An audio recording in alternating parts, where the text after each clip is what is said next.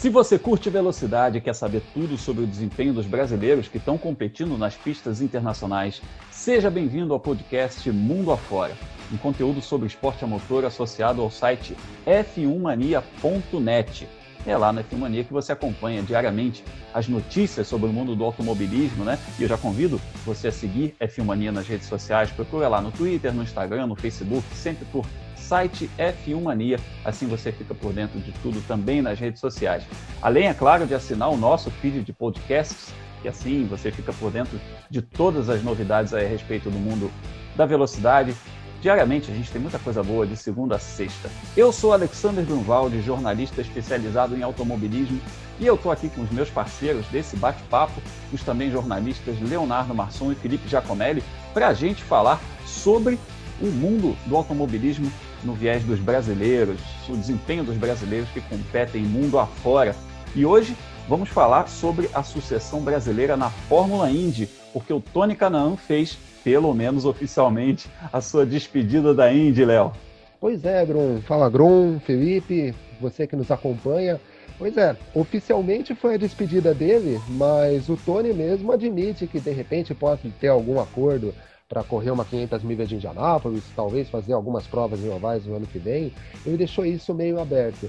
Mas foi a despedida do Tony oficialmente, né? Ele trabalhou durante esse ano inteiro uh, para chegar nesse momento, né? Apenas correndo em, em, provas em ovais. E a última etapa de oval da Indy nesse ano aconteceu no, no final de semana passado lá em Gateway. O Tony fez essa última prova, pelo menos por enquanto, né? Vamos aguardar para saber o que, que ele vai fazer na, na sequência da carreira dele aí. É, inclusive vamos conversar hoje com o Kiko Porto, que é um dos brasileiros que estão no Road to Indy, nessa formação para substituir o Tony Canan, o Hélio Castro Neves, essa geração tão vitoriosa que a gente teve de brasileiros na Fórmula Indy, que perdurou aí por mais de 20 anos. Então tem uma molecada nova se formando e hoje a gente conversa com o Kiko Porto, que é um brasileiro que está nesse caminho para chegar à Fórmula Indy. E para não perder o costume, também tivemos vitória brasileira nesse fim de semana, Felipe. Fala Grum, fala Léo. Olha, não foi um fim de semana muito bom para os brasileiros. A gente tinha muita expectativa com o Felipe Drogovic, também uma recuperação do Igor Fraga né, e do Enzo Fittipaldi na Fórmula 3, mas nada disso acabou acontecendo. Quem salvou a honra do país foi o Rodrigo Batista, que corre de carro GT nos Estados Unidos e ganhou uma das provas da categoria dele em, lá em Road America, né? Ou em Elkhart Lake, aí depende de como a gente quiser chamar. É, Road America é o novo nome de Elkhart Lake. A gente que tem um pouquinho mais de idade, a gente se acostumou a chamar de Elkhart Lake, que é uma pista muito clássica lá nos Estados Unidos, que já teve grandes corridas da Fórmula Indy também. Bom, na edição de hoje ainda vamos dar um panorama dos brasileiros que competem nas categorias rumo à Fórmula 1. O Felipe falou aí, né, que a gente tá, tinha bastante expectativa a respeito deles, a gente vai falar também a respeito disso. Então, chega mais, porque a partir de agora vamos acelerar mundo afora.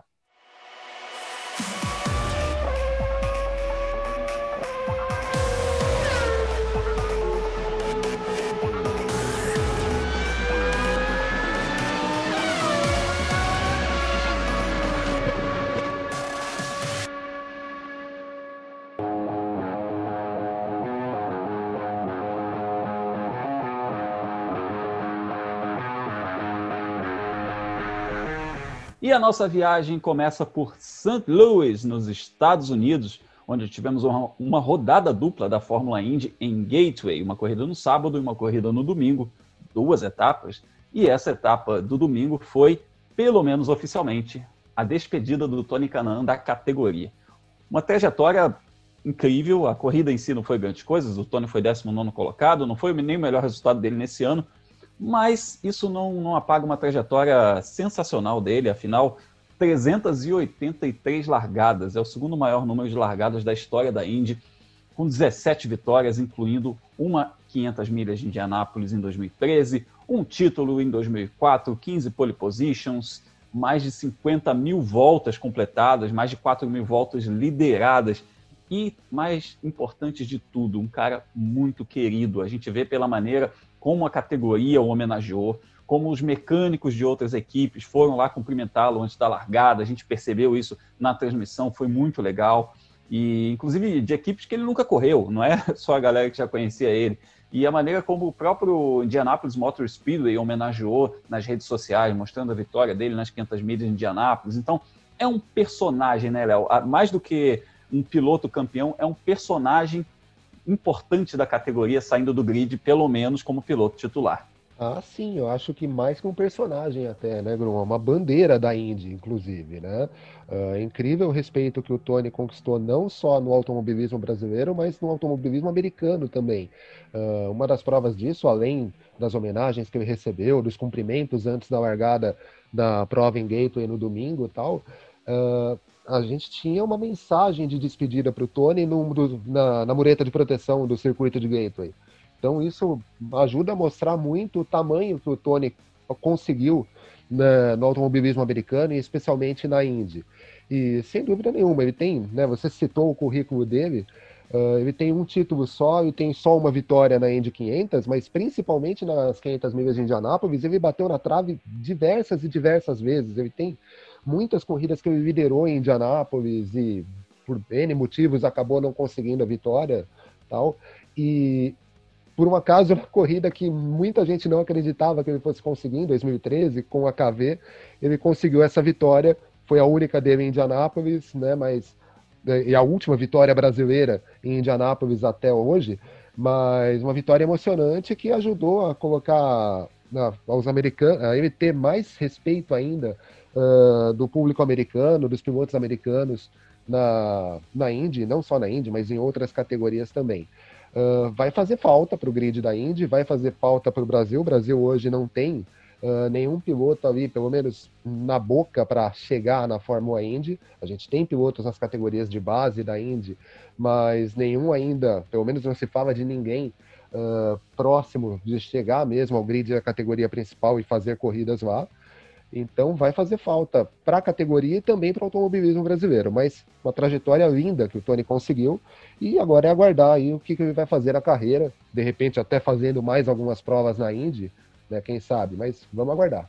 É, essa vitória de Indianápolis que você mencionou, ela meio que coroou uma carreira que é aquilo. Em 2004 o Tony já tinha sido campeão, inclusive esse ano de 2004 ele completou todas as voltas do campeonato. É uma coisa até um impressionante, né? Ele ganhou quatro ou cinco corridas, mas ele completou absolutamente todas as voltas disputadas no campeonato, que é uma coisa muito difícil em qualquer campeonato. E só que faltava essa vitória da Indy 500, ela veio em 2013 numa equipe pequena, numa condição improvável, como você mencionou. E antes dessa vitória, o Tony já tinha liderado, assim, eu não tenho o número exato aqui, mas era coisa de 250, 300 voltas, sendo que uma 500 milhas de Indianápolis tem 200. Então ele já tinha liderado um número de voltas maior do que uma corrida inteira e nunca tinha vencido Indianápolis. E, e inclusive teve um ano em que ele liderou muito e a corrida foi paralisada por causa de chuva. E aí quando voltou duas horas e tanto depois, aí interromperam de novo numa estratégia lá meio maluca de pit stop, deu chuva de novo, interromperam e ganhou outro piloto, um norte-americano. Então, é, é uma, é uma coisa que coroou uma carreira, é, mas essa coisa dos americanos gostarem muito dele é, mostra também, Felipe, uma coisa que a gente até conversou em rede social né, por esses dias, o quanto a, a vida fora da Fórmula 1 ela é, é, ela é tem que ser valorizada, que a gente ficou com essa cultura no Brasil de que se o cara não chegou na Fórmula 1, ele não deu certo. E, e esse sonho americano do Tony Canan prova que é uma carreira de sucesso indiscutivelmente, né, com título, com vitória na Indy 500, e ele fez a vida lá. Ele é um piloto, talvez, eu diria até que talvez mais respeitado nos Estados Unidos do que no próprio Brasil. Ah, essa discussão é boa, Grum. Será que no Brasil as pessoas é, conhecem pouco ele porque ele não passou pela Fórmula 1? Mas você falou do currículo dele, é, tem, ele é muito maior também, teve vitória em 24 horas de Daytona. Né, nessas corridas também o Tony Canan participou de provas de participou de Le Mans não foi só a Indy, mas é claro que o, as principais glórias dele foram conquistadas na Indy. Se ele deixar a categoria mesmo, vai ser um vácuo duplo, né? A gente perde um grande piloto, a gente vai falar isso um pouquinho mais hoje, mas a gente não tem alguém na, chegando né, na, na Indy de cara, assim, que possa te resolver o problema agora para o ano que vem ou para daqui dois anos. E aí também perde uma grande personalidade. O Canan já foi eleito piloto mais popular da categoria na época que tinha essa votação e era alguém que conseguia atrair mídia, né? Ele vinha para o Brasil para arrumar patrocinador aqui e empresas que jamais tinham pensado em investir no automobilismo internacional resolviam apoiar o Tony Canan porque ele tinha essa carisma, né? Ele é alguém que sabe fazer piada, alguém que sabe se vender muito bem e, é claro, é muito, muito talentoso, né? Que é o mais importante para um piloto. É, no fim das contas, o resultado também faz muita diferença, né? O carisma e tudo mais, a relação com os fãs, isso tudo ajuda a vender, ajuda a atrair mídia, mas no fim das contas não, não adianta se você não for um vencedor por natureza. É, inclusive, eu adianto aqui a você que está nos ouvindo aqui no podcast Mundo Afora, que na próxima edição nós vamos conversar com o Tony Canan, vamos bater um papo com ele aqui, já, já palavramos, ele está numa semana um pouco é, ocupada demais, digamos assim, até com a própria categoria, né, fazendo uma série de ações, uma série de coisas com relação à, à Fórmula Indy, nessa despedida dele, o Tony que fez uma campanha chamada TK Last Lap, né, a última volta do Tony Canaan, nessas etapas que ele disputou em 2020. Mas já deu aquela letra de que ficou um gostinho porque não teve público, então não deu para se despedir com a presença do público. E já deixa um pouco em aberto o que, que vai fazer no ano que vem. A gente vai conversar sobre isso na semana que vem com Tony Canaan. Então fique ligado, você que acompanha a gente aqui no podcast Mundo Afora. Mas a gente tem brasileiro nesse caminho, né? A gente tem, a gente falou muito no, na, no episódio passado a respeito de Hélio Castro Neves e Tony Canaan, essa geração que perdurou tanto. Mas a gente tem brasileiro no Road to Indy. Kiko Porto e Dudu Barrichello, os brasileiros disputando a temporada 2020 da USF 2000, que é a categoria de entrada do, do automobilismo norte-americano desse esse trilho para a Fórmula Indy. E hoje nós vamos conversar com o Kiko Porto, o pernambucano, o Kiko Porto, que compete nessa categoria e, inclusive, perdeu a primeira etapa do campeonato porque não foi possível embarcar para os Estados Unidos, aquele período ainda com fronteiras fechadas. Seja bem-vindo ao podcast Mundo Afora, Kiko. Conta pra gente como é que foi isso. Fala, Grum. Muito feliz por estar aqui. É, realmente, não ter corrido Roda América custou bastante pra gente. É, era uma pista que Sempre gostei muito nos simuladores, é uma pista que o histórico do carro da equipe é sempre muito bom. É, infelizmente a gente não conseguiu entrar. A gente já estava trabalhando nessa, nessa carta, nessa autorização para entrar há mais de dois meses, mas mesmo assim não foi possível por falta de informação é, dos agentes interiores dos Estados Unidos. É, mas muito feliz por estar de volta. É, aquilo já ficou e vamos para a próxima que que a gente tem muito campeonato ainda para lutar por pontos. Boa, o Felipe tem uma pergunta para você. Oi, Kiko. Em primeiro lugar, seja bem-vindo né, ao mundo afora. E a minha pergunta para você é a seguinte: você teve resultados muito bons no kartismo, é, disputou título de um campeonato da FIA, né, aquele troféu academia. E, mas você decidiu seguir logo para os Estados Unidos, você nem tentou a Europa, que normalmente os brasileiros acabam correndo na Itália, correndo no Reino Unido, mas você foi para os Estados Unidos direto pensando nesse caminho da América do Norte. Por que, que você preferiu ir para o caminho da Indy em vez de Fórmula 1, que é muito mais tradicional por aqui? Felipe, é, eu fiz a minha transição, sim, nos Estados Unidos em 2017, andando de kart, é, mas também em 2017 é, eu corri na Europa e nosso foco principal era correr na Europa, sim. É, mas depois a gente acabou é, sabendo de de um novo regulamento que não que a gente teria que subir para a categoria graduados, no caso OK, é, de vez. Então isso fez com que a gente optasse por, em vez de passar um ano com, com experiência lá no, no WSK, correndo europeu de kart mundial, a gente optou por antecipar um ano nos fórmulas para ter um gap de um ano de aprendizado para chegar a 2019 bem forte. E quando a gente foi cotar os preços de, de Fórmula na Europa, era uma coisa muito surreal e algo que não adianta você ter um budget agora para a Fórmula 4 e depois quando chegar na Fórmula 3 você fica meio apertado. Então a gente optou para os Estados Unidos por ser uma opção mais viável que também tem bastante futuro. Boa, fala aqui, tudo bom? Leonardo por aqui, prazer estar recebendo você no mundo afora. Eu queria saber de você o seguinte, Kiko. Uh, a Índia tem um sistema de bolsa para os campeões. O campeão de uma categoria ganha a bolsa para disputar a categoria de cima, no seu caso, a Pro 2000. Uh, ah, o quanto que isso ajuda ou é determinante para você dar os seus próximos passos na carreira?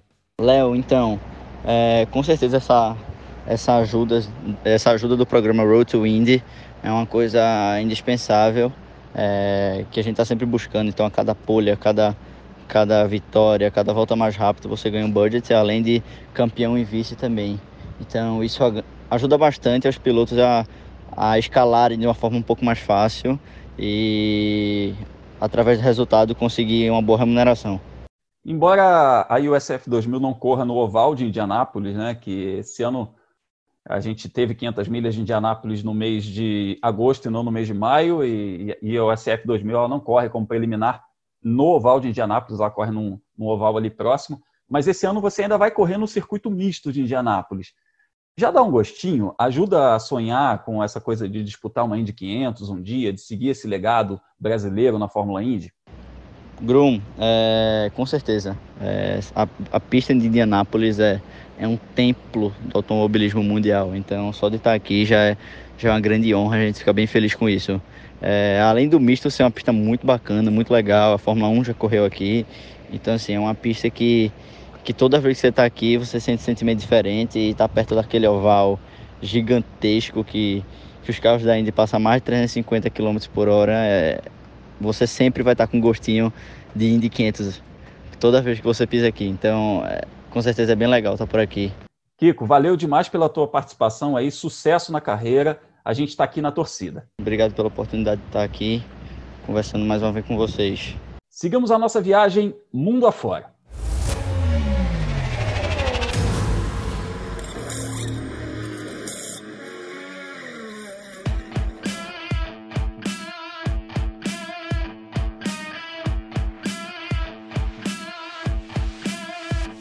Nossa viagem mundo afora segue em solo norte-americano, segue nos Estados Unidos.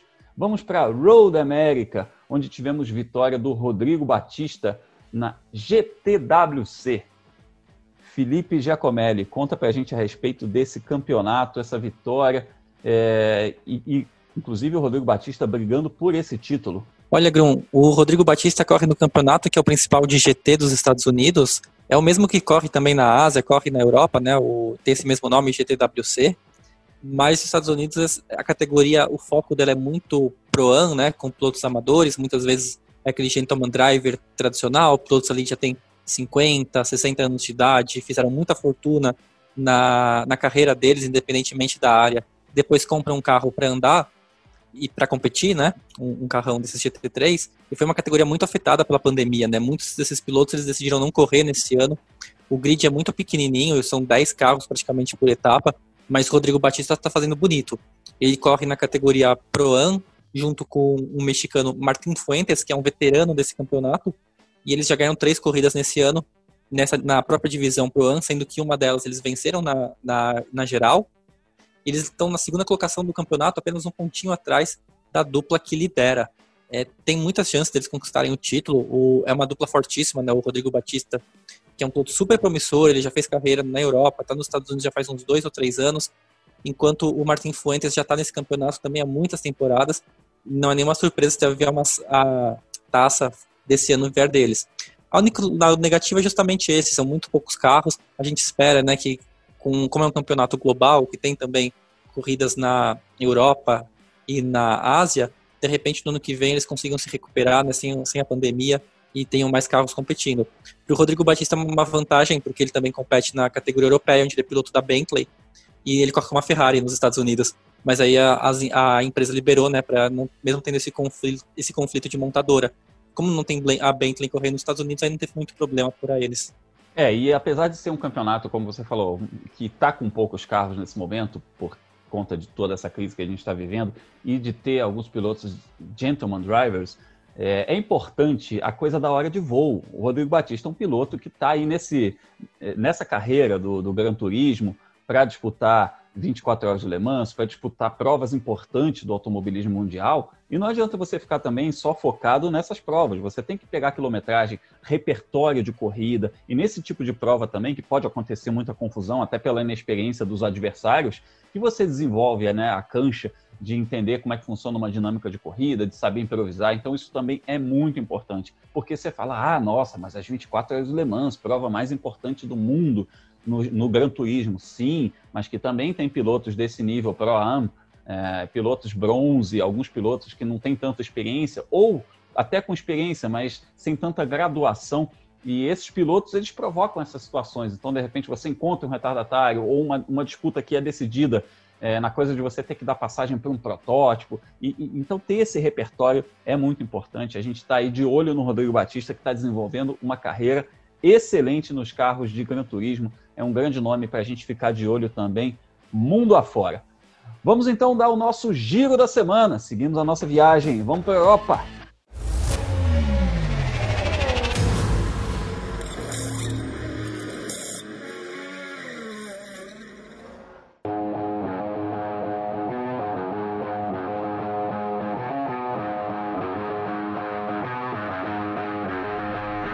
Desembarcamos em solo europeu direto para a Bélgica. A gente vai dar um giro aqui, né? Tudo o que aconteceu na Europa, passar pela Itália, passar pela Inglaterra também, passar pela França, mas a gente começa pela Bélgica, onde a gente teve o GP da Bélgica de Fórmula 1 com suas categorias suporte, Fórmula 2 e Fórmula 3. Nenhum brasileiro pontuou em nenhuma das duas categorias. Não foi um fim de semana positivo em termos de pontos é, mas a gente viu, inclusive, um lance que foi muito discutido. A gente falou bastante em redes sociais. Aliás, siga-nos no Twitter. A gente vai dar no final o endereço da gente aí, para a gente conversar, trocar ideia lá sobre isso também. Que foi a coisa de não ter entrado um safety car naquela batida entre o Matsushita e o Drogovic, companheiros de equipe na equipe MP na Fórmula 2. O Matsushita estava lá é, disputando com outros concorrentes eu não digo que ele facilitou, mas ele, ele não engrossou muito para outros concorrentes na hora que ele estava sendo ultrapassado pelo brasileiro Felipe Drogovic. Ele alargou um pouco a curva, os dois carros se tocaram, houve um acidente, muito discutido ali. É, para mim, culpa total, sem, sem puxar a brasa para a sardinha do brasileiro, mas culpa total do japonês, que forçou a barra naquela situação e não entrou um safety car o Drogovic arruinou o fim de semana dele, porque ele teve que entrar no box, trocar asa e tudo mais, e não conseguiu encostar de novo no pelotão. Com isso, terminou, é, inclusive, muito longe do líder. A prova 2 foi comprometida também. Enfim, um, um fim de semana para esquecer, mas que mostra também é, é, a coisa dos companheiros de equipe, né? Aquela máxima, Léo, que, o, que o, o primeiro adversário é o seu companheiro de equipe. É, pois é, você precisa bater o companheiro de equipe, mas não bater no companheiro de equipe, como é foi é melhor não, ali, né? né? De preferência, não. E, e, e, o impressionante é o seguinte, na etapa anterior a MP tinha tido um super final de semana, com, uma, né, com as duas vitórias na etapa, a gente até discutiu um erro na estratégia do Drogovic na primeira corrida do final de semana, quando ele não entrou nos boxes junto com todo mundo no safety car, entrou na volta seguinte, acabou perdendo terreno. No fim das contas, a MP acabou conseguindo a vitória com o Matsushita. E dessa vez tinha um final de semana bastante promissor, né? O Matsushita também largou entre os primeiros, o Felipe largou na quinta posição, acabou perdendo algumas posições no começo, mas já vinha recuperando. O Matsushita, como você disse, acabou escalado, né? Vários competidores passaram por ele. E no momento que o Felipe foi passar por ele, acabou acontecendo esse acidente que arruinou o final de semana dos dois, né? A equipe saiu zerada de pontos do final de semana. Culpa total do Matsushita, sem dúvida nenhuma, não tinha o que fazer, ele não tinha condições de segurar o Felipe naquele momento. Talvez até pensando numa estratégia de equipe fosse uh, melhor para ele deixar o Felipe ir embora e tentar segurar o ritmo de quem viesse atrás para na hora da parada nos boxes obrigatória ele pudesse tentar conseguir recuperar algumas dessas posições, mas ele poderia ter feito qualquer coisa menos isso. A direção de prova acabou não acionando o safety car, ela acionou um safety car virtual no lance, que foi algo bastante controverso, né? Principalmente se a gente considerar que a batida do domingo entre o, o Ryan Sunny e o Dan Tickton, acho que o Dan Tickton, uh, teve, a, teve o safety car real, digamos assim, entrando na pista. Em, outras, em outros acidentes nessa temporada, o safety car também foi acionado.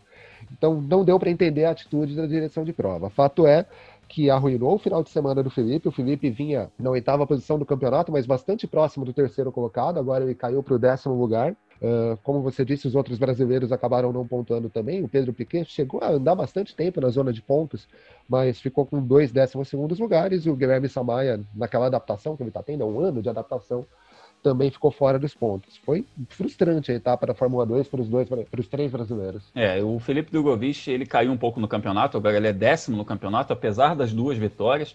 Ele está com 67 pontos, um gap de 65 para o líder, que é o Robert Schwartzman, está disputando ali com Callum Aylott a liderança do campeonato, são 10 pontos apenas entre os dois.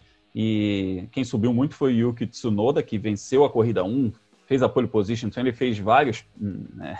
ele alcançou quase toda a pontuação possível do fim de semana ali na, na, no sábado e subiu para terceiro no campeonato. É um menino que está sendo cogitado para ir para AlphaTauri, ele é da escola da Honda, também herdeiro da família Honda, então ele está já sendo olhado pela Red Bull, pelo grupo Red Bull também para ele entrar nessa família da, da Red Bull Racing Honda na Fórmula 1.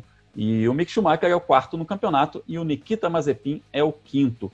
Uma, uma nota triste desse, desse fim de semana foi que a, a Fórmula 2 voltou a correr na Bélgica, onde no ano passado perdemos o, o Antoine Hubert num acidente ali na Radillon, na saída da curva ao Rouge, e foram feitas várias homenagens ao Hubert, inclusive na Fórmula 1 foi feita uma homenagem antes da largada, e na Fórmula 2 também, algumas homenagens antes da largada, mas também a 19 volta, já que o 19 era o número do Hubert, foi feita uma, uma série é, de aplausos ali, várias equipes aplaudindo na volta 19 o Antônio Hubert. Foi uma homenagem muito bonita, inclusive a categoria é, informou que esse número 19 é, não vai ser mais usado dentro da Fórmula 2.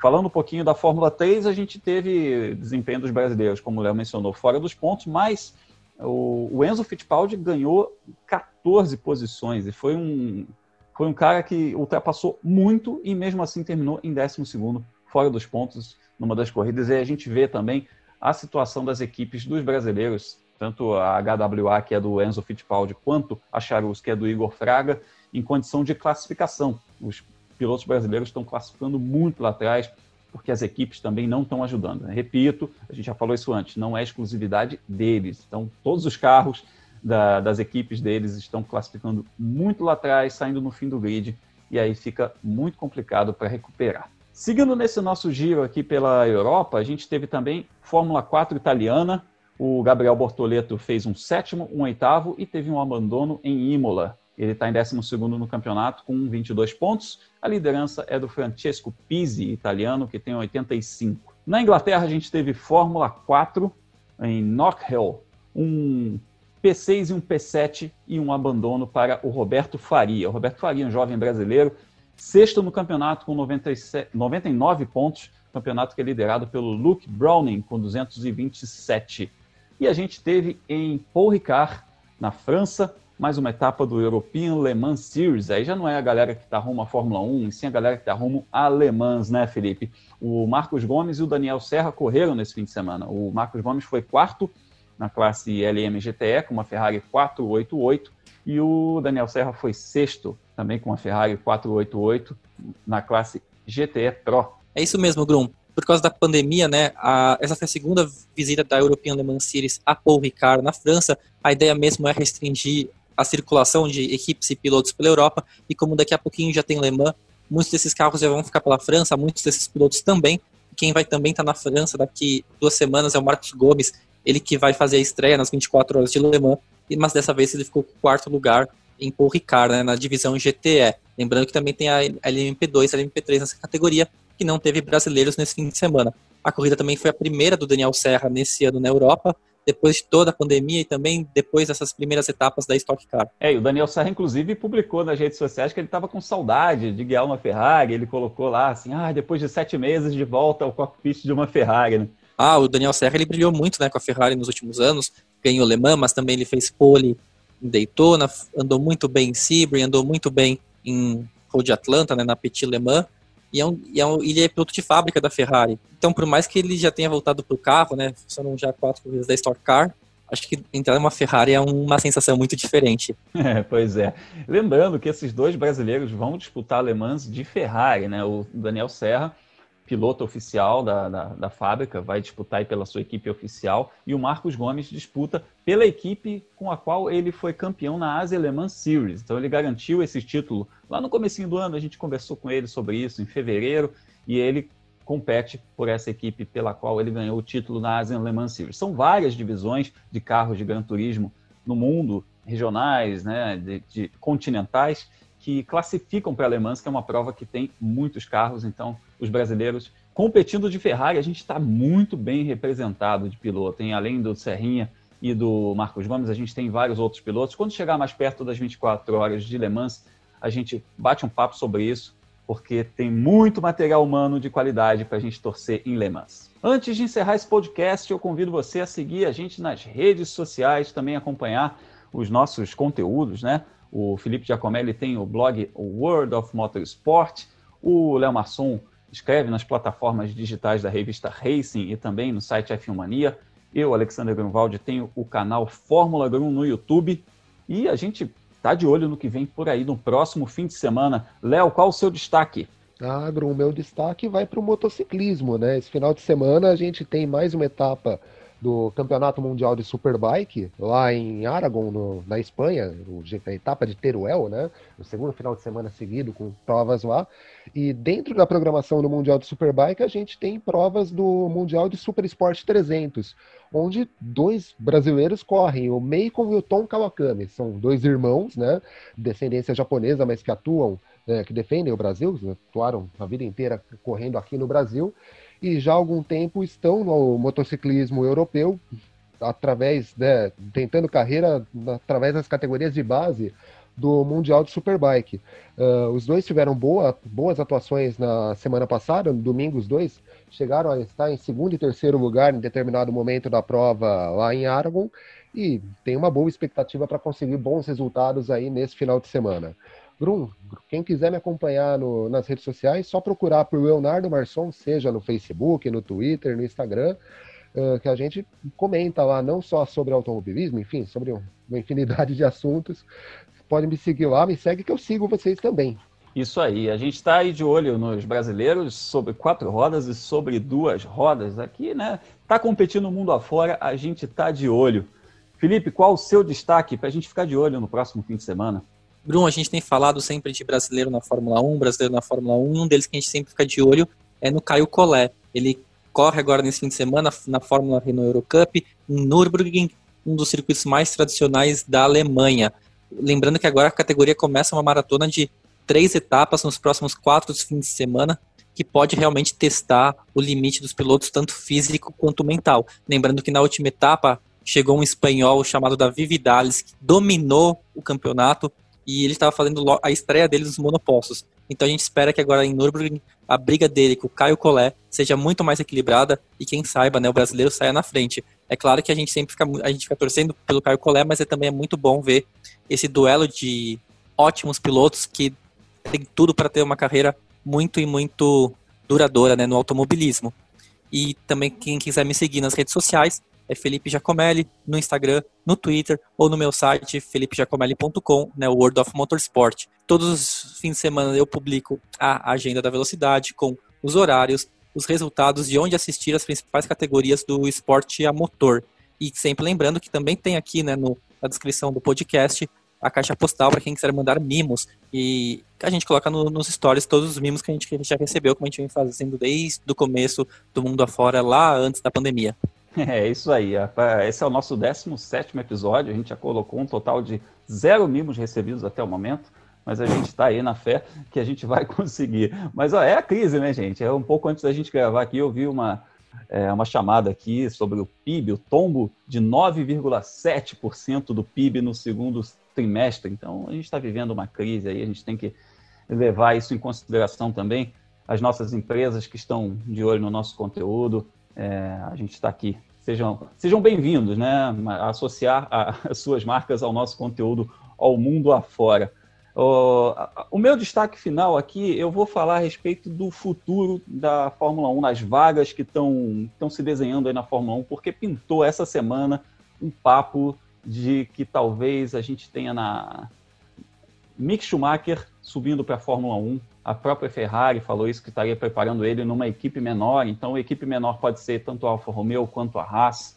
E, então, isso pode abrir vagas, tanto vagas na Fórmula 2, porque a gente tem cinco pilotos da, da, da academia da Ferrari na Fórmula 2, como também abrindo vaga na Fórmula 1, e aí de repente a Haas resolvendo trocar seus dois pilotos, também pode surgir uma vaga para o Pietro Fittipaldi, então a gente tem que ficar de olho nessas movimentações, fique ligado em f1mania.net e fique ligado também na gente, nas redes sociais, se você quiser me seguir, arroba Fórmula Grum, com N de novidade no final, Fórmula Grum. A gente troca uma ideia no Twitter, no Instagram, no Facebook, em todas as redes sociais e também lá no meu canal, youtube.com.br Fórmula Grum, para a gente falar bastante sobre velocidade.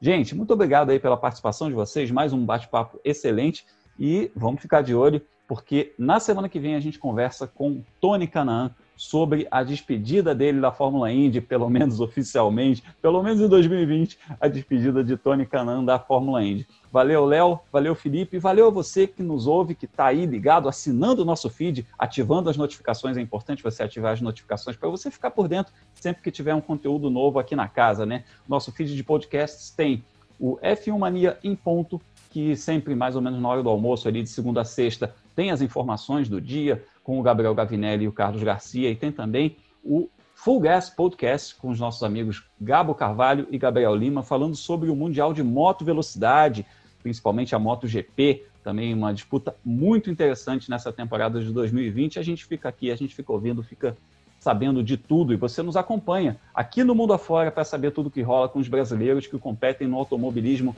internacional. Valeu demais, até a próxima, um abraço.